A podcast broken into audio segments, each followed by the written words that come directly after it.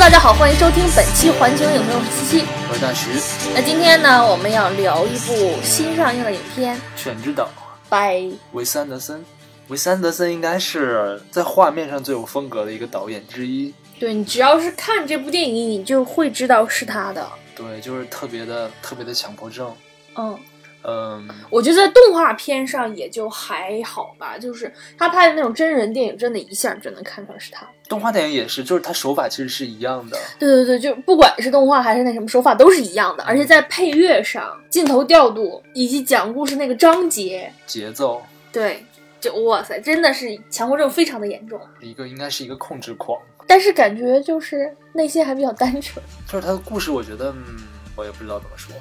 都说他是拍成人童话的嘛，哈哈，不知道为什么就突然觉得和这个大家对他的评价和德托罗好像。我觉得他拍的东西并不黑暗，但哦是对德尔托罗他有一种很隐秘的那种黑暗的感觉，他我觉得是没有的。韦斯安德森就是一般结局都是特别的光明，对，都是 happy ending。或者说是一个不悲不喜的那种。嗯，这次的《犬之岛》呢，又是一个嗯定格动画。对，之前的了不起的狐狸爸爸，反正跟那个很像。嗯，了不起的狐狸爸爸是零九年的片子，对，我记得我当时看完之后，我就觉得哇塞，太好看了，哦，是吗？超好看，但是一点儿都不记得讲什么，一点点都不记得，我只记得当时看完那个那种惊叹。哦，是吗？那毕竟八年前嘛，我 反正我看那个，我也是，只不过是觉得他的那个他的图像非常美。而且他他的节奏把控一般都还不错。对他。他的节奏把控体现在，就比如说这些人物的对话什么的，都是那种榴弹炮一样的突突突突突，嗯然后包括他这个镜头就是平移。嗯，但是我觉得这个《犬之岛》其实要比《了不起的狐狸爸爸》好看，是起吗码？在情节上对我来说，我怎么就记得狐狸爸爸比全之岛好看？啊，是吗？ 我但是我就是不记得狐狸爸爸讲的是什么故事了。讲的就就韦斯安德森电影就很奇怪，就是当时看完都觉得还行，还不错，挺好的。嗯，你稍微过一点时间就不记得讲什么，就是我觉得他还是因为故事比较弱，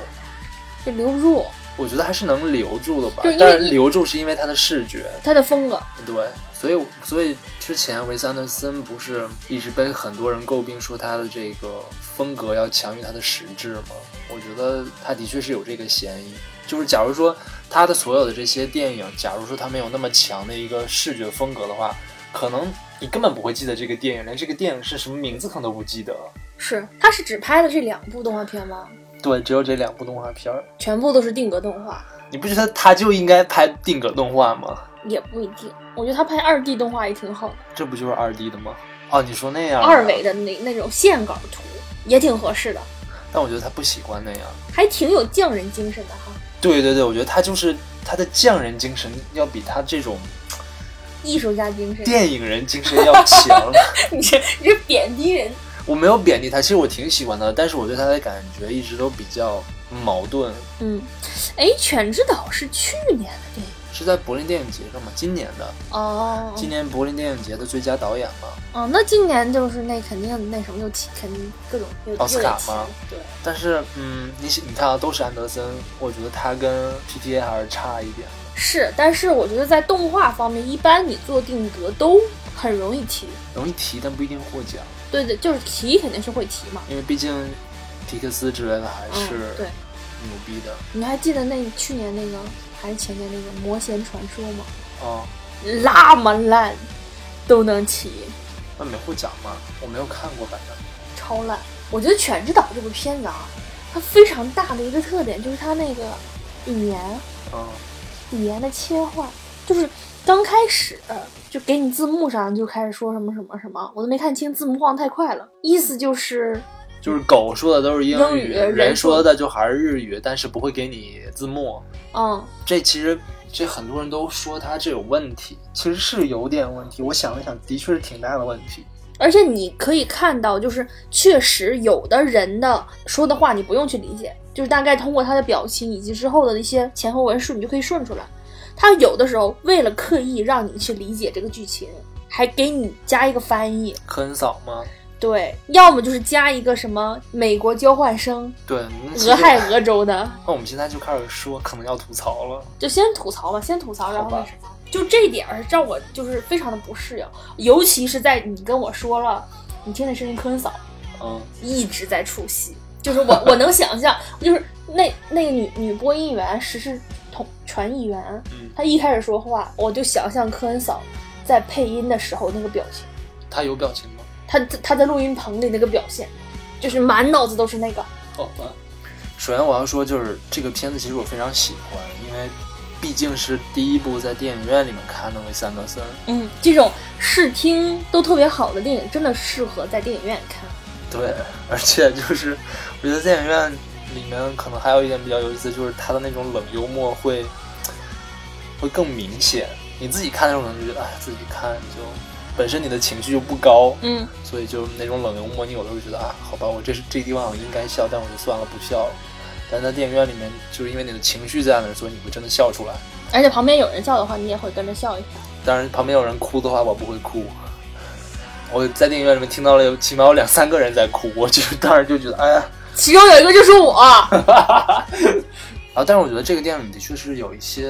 值得争议的地方。对对对，我觉得最明显的，我们就是先不说刚才说过的那个，比如说这里面，呃，日本人他们说的话，然后没有字幕，嗯，然后但是狗说的英文就是，当然它是一个主要的这样一个对话，所以说是希望大家明白他们说的是什么的。嗯，我只是说，就是对我来说最明显的就是当那个 Tracy 出现的时候，他首先就是这个又长又细的腿，大嗯白腿，而且他就是高很多，，对，明显高很多。嗯，然后还有那个带雀斑，雀斑，然后还有泡面头，嗯然后又是一副就是嚼着泡泡糖，就是很很美国的那种，嗯，就非常刻板的那种印象。嗯，然后而且他又是一个就是那种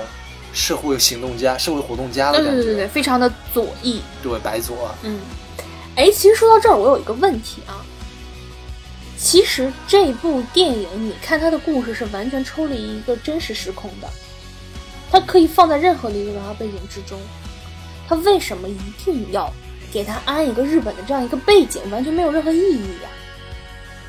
还增加了观众对于日语的理解理解难度。他的解释就是，别人问他为什么要拍这部电影，他就是说，首先他很喜欢就是比如说黑泽明还有宫崎骏他们这些东西，然后另外他之前在伦敦的时候，然后有一个地方就叫做这个 Isle of Dogs，嗯所以他就是想能不能把这两个想法凑在一起，然后写一个故事，然后所以说这就是全知道当的然由来。对哎，那而是他自己写的是吗？对他自己写的吧。这他肯定他有自己写的成分，好像是四个作者吧，其中有一个还是日本人。就是这样一个非常随意的组合。你可以说它是随机的，但是其实你也并不知道它这是不是它真的原本的意图，它可能只是这么说，但是它可能有它其他的一些隐藏的意图。哎，你看，在这里面，那个交换生他是承担了一个领导者和起义者以及启发别人这样一个。对，关键是他是个白人，他是个美国人，就你觉得在维斯安德森的心里面，他是刻意的安排这样一个角色？我就是有一种这样政治表达，我们白人就是高高在上，我要引导你们去走向文明的世界，还是说他就是不经意之间，因为政治敏感度低，所以不小心把自己的这样一种高高在上的这种潜意识里的东西带出来了？就很难判断。我觉得，我希望他就是不小心的，然后带了出来。但是你不觉得不小心带了出来也很让让人厌恶吗？让我们这种黄种，就是第三世界国，也不是日本，都不算第三世界，就是非昂格昂格鲁萨克逊，世界的人，对，就是非常的，就是我看的时候没有这么这么强烈的感觉，你这样一分析起来，真的是，是啊，就是为什么怎么为什么这里面的这个东亚语言就是你不需要理解，嗯，但是英语你需要去理解。这就是好像是是有一是有一种对于这种非英语文化的国家的一种暗搓搓的歧视的感觉，对，就是怎么说呢？就是最开始的话，我并没有想这个它这个两个语言的这种对立的这个关系，我是之后回去回想的话才才感觉到，就是这里面好像是有点奇怪。当然，其实对我来说最明显的，首先就是刚才说那个 Tracy 的这个问这个形象的问题，嗯包括他这个呃国籍的问题，然后还有另外一个就是还有一个还有一个就是比如说这里面出现了一些很有特点的文化符号，比如说像相扑出现过，对吧？嗯，然后还有就开头跟那结个尾那个那个鼓鼓嗯也出现过。其实这些东西好像并没有什么实际的意义，但是它出现了。嗯，然后还有就比如说在那个那个垃圾岛上面，然后有一个爆炸嘛，爆炸出来，然后那个爆炸出来那个蘑菇云，是个蘑菇云，对，嗯就是这是一些很典型的文化符号，就是这些东西只只会跟日本联系起来，所以他选择了用。但是这些东西究竟对这个剧情到底有没有什么特别大的帮助，或者是说，还有另外一点就是说，他们就是你本身有没有你去追根溯源，就是这个东西。它这个文化本身，还有一点就是说，你是不是用这些文化元素只是很浅显、很浅薄的用了，并没有去深究你为什么要用。呃，我觉得这个地方我想反驳一下，就是、嗯我想问的是，是不是一个外国的导演如果想用一个非本文化的这样一个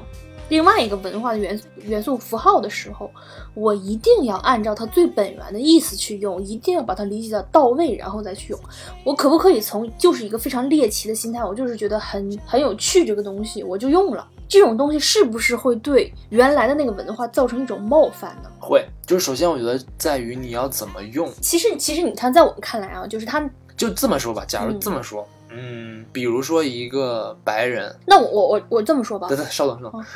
举一个比较极端的例子，嗯就比如说一个白人，他嗯并不理解我们这种像披麻戴孝这种东西是什么，但是他可能在一些。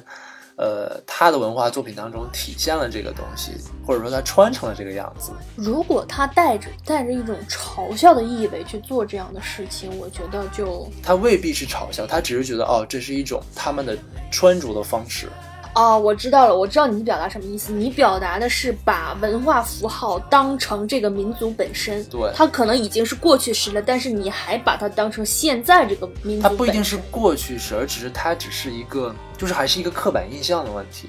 但是你，我觉得这就有有矛盾的地方，就是它是一种刻板印象，但是也是每一个民族希望传承下来且向世界展示的东西。那按你的意思，就是说这些民族的东西只能我们本民族来展现给你们看，你们最好不要来玩儿。那倒不是，我确实觉得就是这里面它是有一个，度的问题，我不知道是不是度，我就是觉得这里面是有一个值得争论的问题，嗯，就是很难说。我觉得别人突拿着你的这个文化符号去帮你传播，好像这个本意是对的，但是这里面可能会存在一些不敬的问 题。就像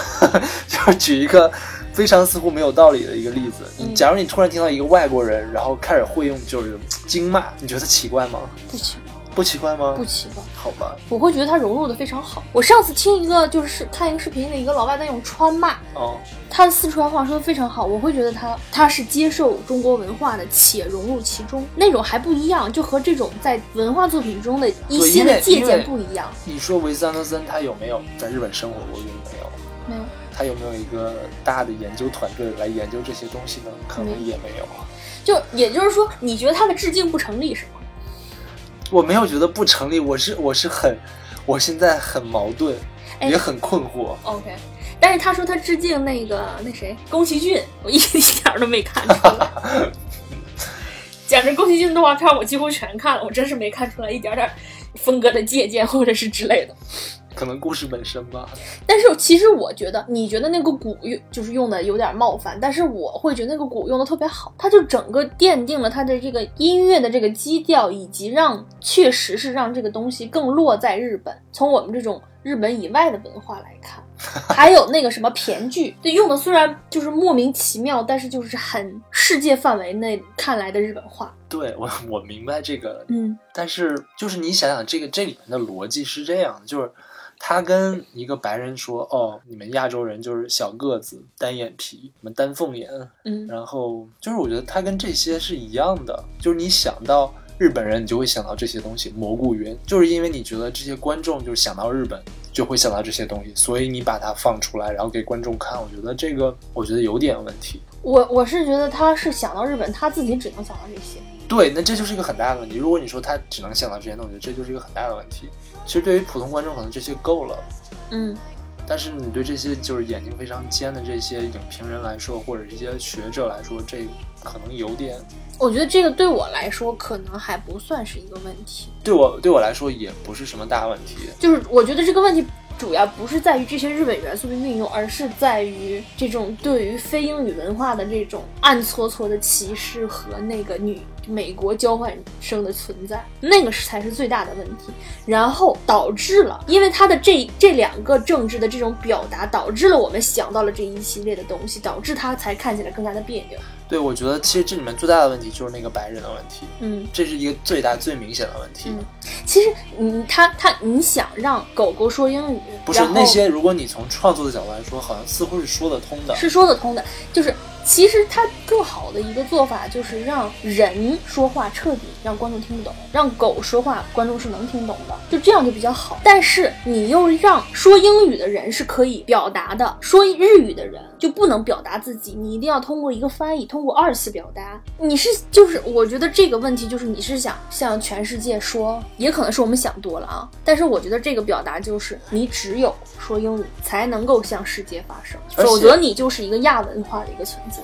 而且是这样的，你假如说狗说的是英文，那这个白人为什么也说英文？而且还有一个问题就是，为什么这些狗听不懂日语呢？那个是能听懂的，sports 是能听懂的，它是借助那个东西，哦对耳朵上的那个东西，对。就是他们都狗全都听不懂日语，他们不是日本的狗，为什么他们听不懂日语呢？那他们能听懂 Tracy 吗？这个他们之间没有过，没有在同一个场景里面出现过。但是那只八哥是能看懂电视的，对 只有八哥是能听懂人话的。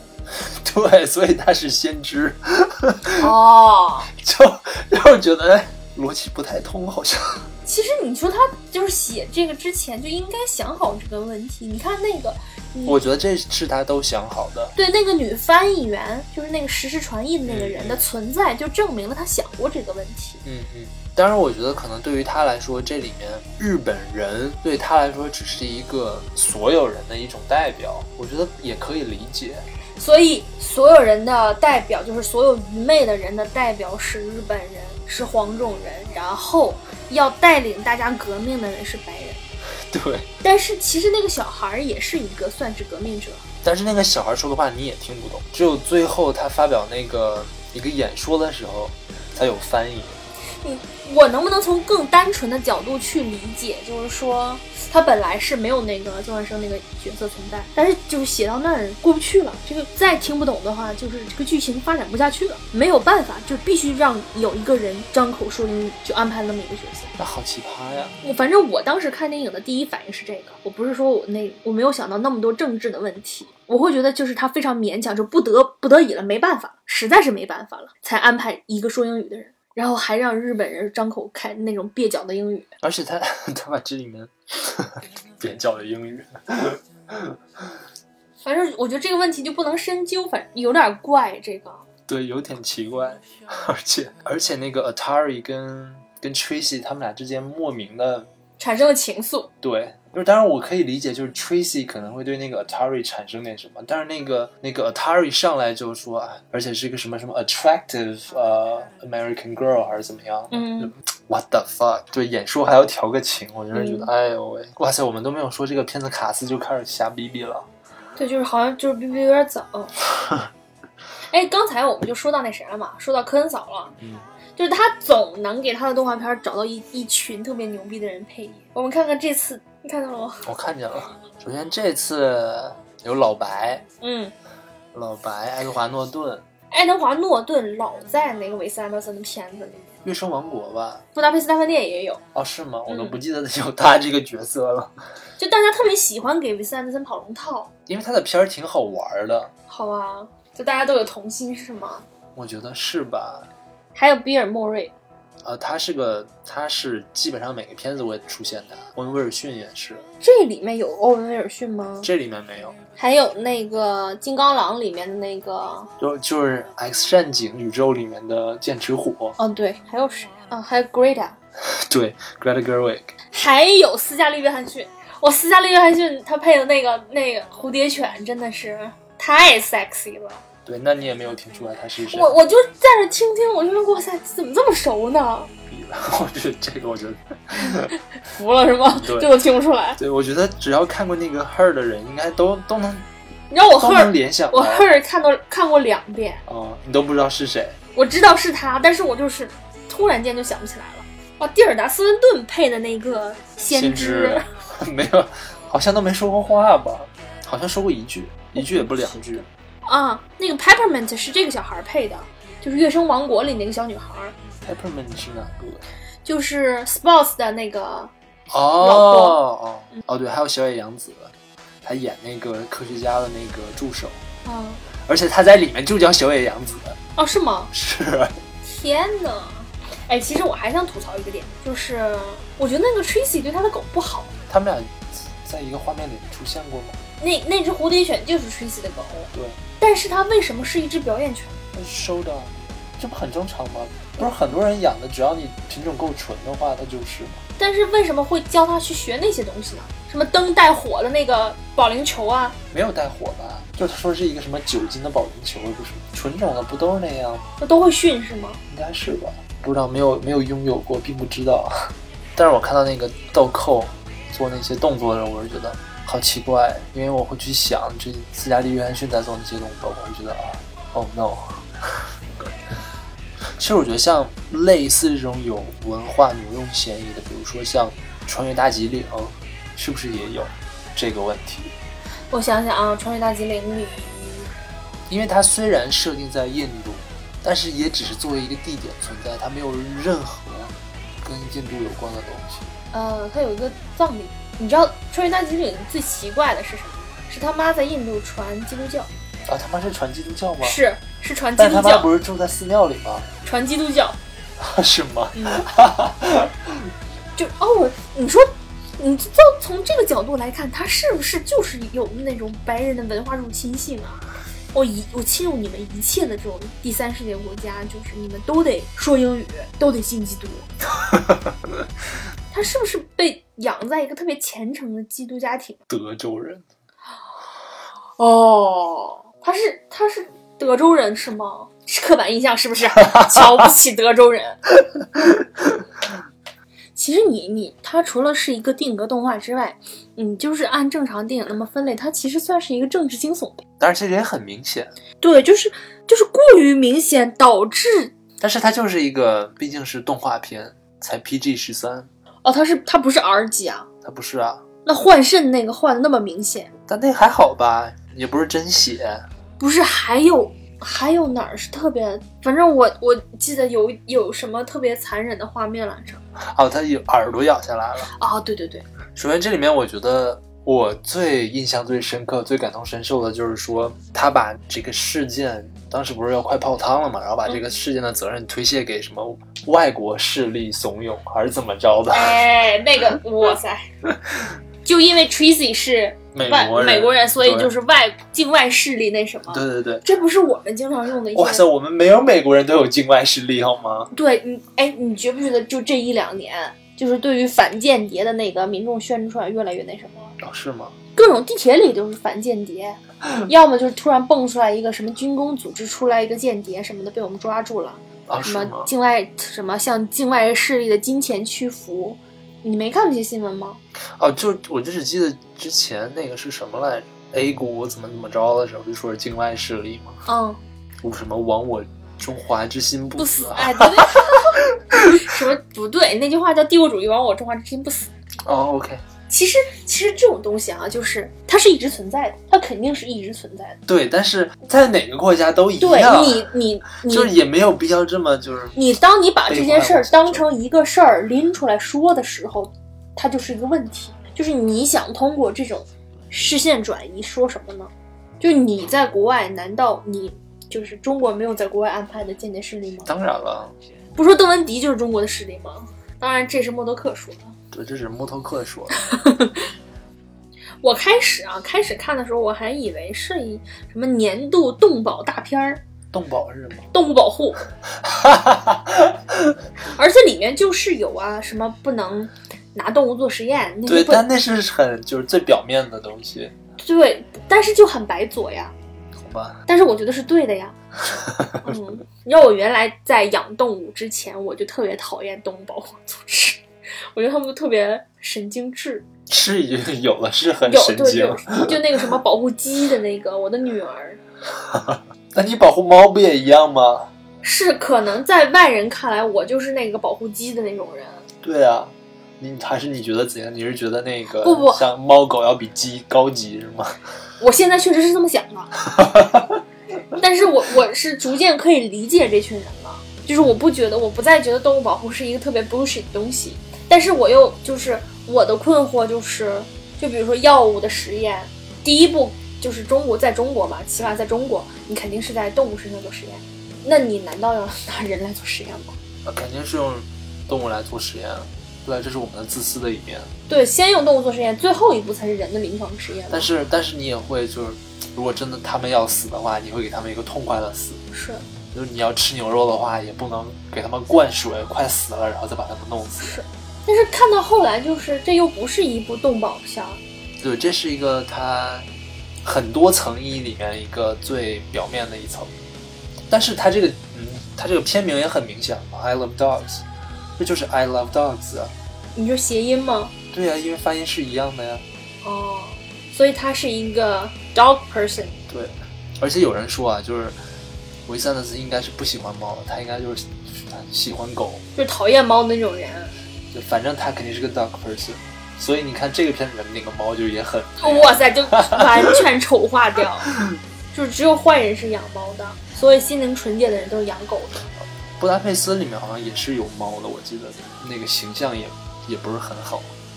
首先就是这里面他这个市长他们这一家族嗯是一个世袭的家族，嗯，从古至今他们都是就是推崇猫，然后讨厌狗。而且他们家世袭是吧？这个市长倒倒台了之后，是他的这个养子继承这个市长的位置。 对，嗯但是我觉得这应该是是因为他中途嘛，所以他中途下台了，所以换了。但我觉得应该选举不是这样的，因为他选举的时候不是他也是百分之百哦分之九十几，然后上任的嘛。哦，对对对，他也有选举这个问题。对对但是你看选举和世袭并称就好奇怪啊，中途怎么可能是由他的子嗣来？不是应该是由副市啊长，副市长也抓起来了，有副市长吗？不知道有没有，反正是有一套机机机构系统嘛对，对对对对。反正这还挺奇怪的。啊而且还有一个，就这里面有一个很明显的阴谋论嘛，嗯，就是他们研制这种生化武器，专门制专门弄狗，然后让狗都得病，然后陷害所有的狗。这不就美国现在在干的事儿吗？他在可叙利亚搞化武， 然后陷害那个叙利亚政府军。哎，你知道今天就刚刚在今天，嗯，俄罗斯已经证明了，就是某某某种化武的那个注册以及生产都是在美国境内哦是吗完。成的。当然了，这是就是各家之词，但是我相信叙利亚化武这个事儿吧，肯定不是叙利亚政府军干的，他们没有任何理由去做这件事情。啊，反正这几个大国都不是好东西，肯定的。嗯，哎，你刚才一说到世袭，我就想到了那个金三胖，我当时哎，是不是在讽刺金三胖？后来想不对，不是，而且啊，在这里面它有一个比较比较大的表达，就是非常直接的表达，就是乌合之众嘛。嗯就，是民众特别容易被忽悠，只有孩子是清醒的，只有那一个孩子是清醒的。哦，也有几一小群一一小孩子撮吧孩子嗯是清醒的。还有一个，还有一个很有意思的一点就是，最后制胜法宝是黑客。 哦，对，这这我有太牛逼了，牛逼牛逼牛逼！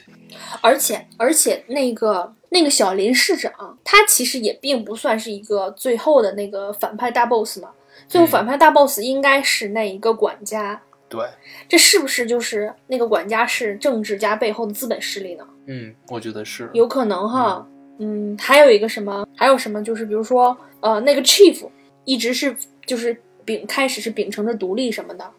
就是我我不给人当奴仆，我就是独行侠。对，他是个政见不同者嘛。对，但是他一直在被民主绑架，就大家举手表决，其他四个爱还对，是什他么全害，就他，爱，然后他全都是 nay，嗯，然后他就被完蛋了，就他还要服从民主，但我觉得很正常吧，这就是民主嘛。民主就是这样，即使你觉得那四只狗都是被驯化的，对然后没有什么骨气的狗，但是这就是民主的本质，就是少数服从多数。对，但是办法，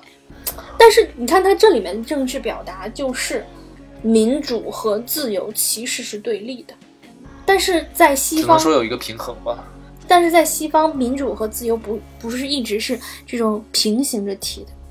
对啊，是平行着提的。我觉得他们两个没有没有一个必然的对立，只能是相对的吧。没有民主哪来的自由？但是没有自由也哪来的民主？对啊，所以是相辅相成的。然后又相互钳制。哎，但是你你想，他其实特别奇怪的一个点是，他通过狗来表达这个主题，因为狗被驯化了，所以人也是被驯化的。我我觉得就是他是不是想说，其实人你在这个社会上，其实就跟狗一样，你就是狗，你就是被驯化，你就是被这个社会制度驯化。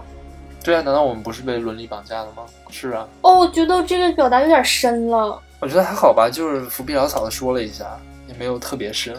如果你非要想的话，好像是，就是有点黑，往往黑暗方向走了。但是他也没有给出答案，就是没有任何人能给出答案，这些都只是一个问题。现在人就只能抛出问题嘛，因为这个已经超出了我们现在这个视线所及范围之内，没有人对，能因为解其决这个实社会问题。作为艺术创作者，其实就是把问题展现在你面前，嗯至于怎么去解决，他未必有解。嗯，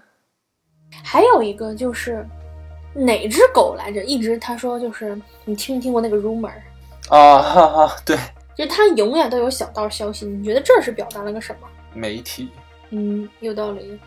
而且之前说那个豆蔻是和那个 Felix 在一起了。对 Felix 是谁都不知道。就是在讽刺媒体是吗？就是你们就是捕风捉影的一些事情，其实根本这个东西在不在都不知道。我觉得是啊，难道这些传话的这种东西，其实就是一个那我觉媒得体的他作用？表达，如果这些都是导演刻意表达的话，我觉得表达的好碎呀、你觉得他有一点像方形的那种感觉，就是我给你框架，我啥都往里塞。对啊，有点。因为我觉得这都是，其实你可以说它碎，但是其实都是在现行一个大的机制、大的框架里面，这些可能会导致的或者已经导致的各种各样的问题，毕竟是在一个大的框架内。我觉得所以呀、所以我我们之前说维斯安德森的他的故事就是不足以让你记得，是因为他就是他不是一个深刻的故事，它是一个浅而广的故事。 哎，我觉得浅而广可能是这个故事特有的。我不知道其他的故事，我只觉得浅，我没有觉得会广。 对，就是只是浅而已。就是我觉得这是它的，它的一个的一个一它大的，优点也是它的缺点。你可以就是你你说它优点是因为它很简单，是吗？就是 哎，就是我真的是很矛盾，就是为什么浅会我是一个记不优点住，我记不住他的故事，究竟是因为他的视觉做的太好了呢，以至于我忘了这个故事，还是说他本身就是故事很弱，所以，我不觉得视觉太好会让你忘掉一个故事，但是他的他他的视觉做的好，就很出戏。其实，是是，我不知道它的这个视觉风格可不可以称之为好，它只是对，很有个性。对它跟别人不一样，你能说它是好吗？它那个镜头的摇移，它每一晃一下我都会出一下戏，每晃一下我都会出一下戏。它的那个正反打，它不是正常的那种正反打吗？它会转一圈儿然后打过去，还是说它在让我们跳出我们本来对于电影固有的那种印象？其实我们不应该对正反打，对于正常的这种形成那样的刻板印象。我不知道，我只记得他就是他说他希望他创造的这个世界是一个独立的、独立于我们平时存在的这个世界的另外一个世界。我觉得这一点其实他是做到了。嗯，但是实在是太美了，就以至于你就像这个《全职岛》里面一样，这个垃圾岛它可以做的那么美。当然，其实电影最终其实它也是一个视觉艺术。你不能说视觉不重要。那你说视，我觉得视觉跟剧本都很重要。嗯，啊，其实对于我来说，我是那种观众，就是我看剧本儿、看视觉看得更重。我可以看就是两个小时叨逼叨的那种电影，就完全不换场景的那种话剧电影，我也是喜欢的。哎，你知道我今天看豆瓣儿，我还还看到一个新的解读。哎，其实就是那个 Chief 和 Spots 这两只狗是同胞兄弟，嗯，然后一只是一直忠诚于人类，一只是进入过人类家庭，但是没有融入进去，最后又忠于人类。你说这这两只狗，它是一个这种对立关系是一个什么表达？生命的不可预见性。呸！这是不是说就是不管 不管你怎么样，你最终还是会臣服于这个社会的？那也没有吧，Spots 没有啊，Spots 最后还是被在这神庙活着，在神庙对呢对，我今天看到一个阴，就是比较阴谋的说法，就是，嗯，你看最开始这个小男孩儿，就是口袋里一直就留着给 Spots 的饼干，他后来只是分给了 Chief 半块儿，那半块儿一直是留给 Spots 的，但是在 spouse 跟小男孩说：“我不能再保护你了，我要保护我现在的家庭和我这帮流浪狗的这个兄弟们，我现在是他们的首领，嗯，所以我要把我的任务交接给我的这个兄弟。”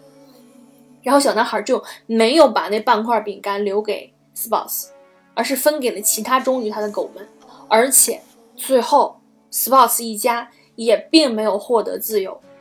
怎样才算自由呢？他就是，反正那个人是说他觉得 Spouse 一家是被镇压在了那个神庙底下，而且他的一只小奶狗也被那个小男孩拿走了，最后拿没拿走？没拿走啊，哦，还是五只吧，我记得。我觉得这可能戏有点多，这是是那什么什么？可能我没有看出来。 我觉得那就是太暗黑了，对，有点，因为维维桑德森一一直不是一个暗黑的人。但一点点吧，但没有很黑。那今天《犬之岛》这部电影，我们想聊的就聊的都差不多了。我们现在来聊一下导演韦斯安德森这个人，以及他的其他作品。哦，首先我们之前说过，就是他的这个视觉实在是太有个人风格了，以至于你一开头就知道啊，这是他的电影。嗯。然后呢，也反正起码是导致了我看过他所有的电影都不记得剧情讲了什么，我看的就是新看的，还是记得的。那过几天可能就忘了。嗯，就我觉得他的这种风格可能特别对对这个 production designer，就是这个艺术指导的要求嗯特别特别高。嗯，哎，他在色彩上方上面的运用也很，对嗯，尤其是那个布达佩斯大饭店，对，那个色彩其实很很绚烂，感觉、嗯比他其他的电影的色彩都要炫，我觉得。嗯其他色彩可能更偏黄一些，嗯但是那个可能更冷一点，嗯，调子而且他的思维就很鬼马，就是有点怪逼的那种。就是非常跳脱，就是脑洞，就是对，俗称脑洞大嘛。其实还行，我觉得是他营造那个氛围，让你觉得好像脑洞很大。所以就是你看看他的那个真人电影的时候，就有时候就觉得有点怪异。就都是冷幽默，然后都是叨逼叨。对，我觉得有一个地方你说的特别对，就是你自己在家看的时候，你就是你知道那儿该笑，嗯但是你笑不出来。嗯，就因为很冷。而且我发现他有一个特点，就是他是一个非常专一的导演，他有几个特别喜欢的演员，每一部电影都要有，每一部几乎是每一部。当然你，你也要就是怎么说，这些演员也要忠诚。嗯，就比如说像那个 Bill Murray 这种人，他不是谁的电影都演，不是说你给他一个本，他觉得好我就演，而是他我觉得他很挑人，也就是说，其实大家跟跟那个维斯安德森合作都还挺愉快。应该是吧？嗯，哦，但是他之前拍什么来着？好像是拍《了不起的狐狸爸爸》的时候，他好像几乎不在片场待着，他是遥控，